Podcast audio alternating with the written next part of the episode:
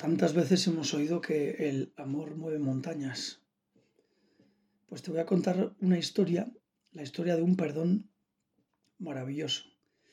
Es una historia que hemos oído en vivo de un testimonio esta Semana Santa de un chico que de pequeño ya nació en una familia desestructurada.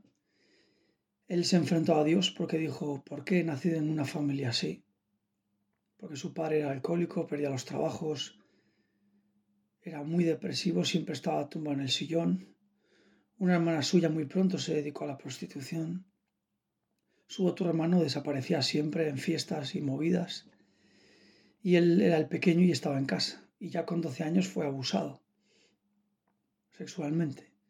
Entonces en esas circunstancias él, conforme iba creciendo, pues él procuró buscar siempre su placer y huía a toda costa de cualquier cosa que le pudiera hacer sufrir y al mismo tiempo huía de su casa.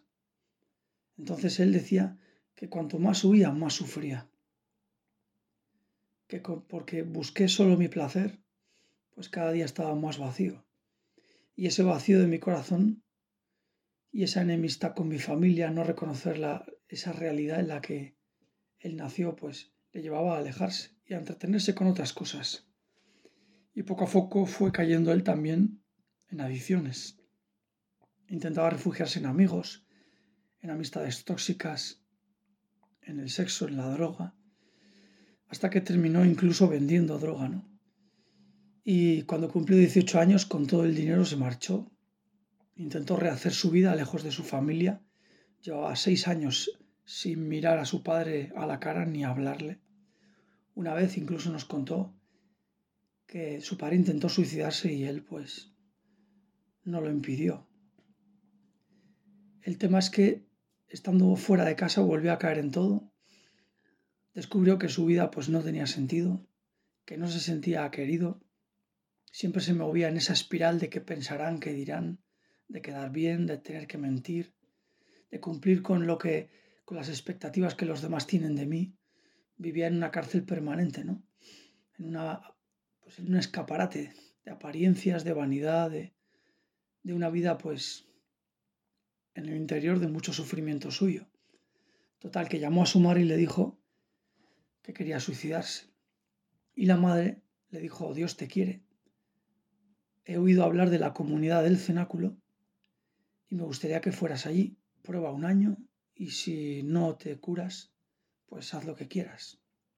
Y él, pues hizo caso a su madre.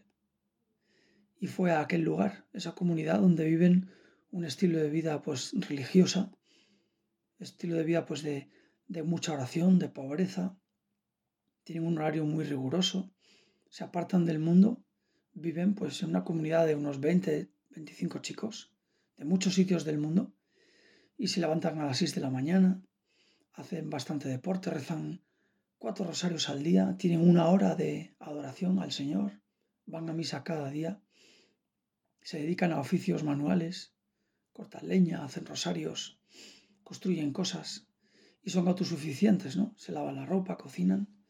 Y en ese lugar él vio poco a poco que aquellas personas que vivían con él le querían. Él veía que había una luz especial. Yo quiero también esa luz. Hoy sé, Señor, que esa luz, él decía, viene de tu corazón y que llena ese profundo vacío en el que, en el que yo me había metido. Yo cada vez, cuanto más huía, más sufría porque yo me enfrenté a Dios. Y yo, ¿por qué he nacido en esa familia? ¿Yo por qué? Él le culpaba a Dios. Sin embargo, a base de horas y horas de oración, después de dos años de largos silencios en los que él no comprendía y no conseguía escuchar a Dios, él buscaba siempre a Dios fuera, hasta que en esos ratos de oración en los que él le, decía, ¿no? De rodillas, Señor, ábreme el corazón, quiero escucharte, pero él nos decía que que en su silencio interior había mucho ruido todavía. Había pensamientos, recuerdos, rabia, dependencias, miedos. Allí viven una vida de humildad, de desprendimiento, no tienen móvil, no ven series de televisión, no salen de allí, en esos cuatro años en los que tienen que estar.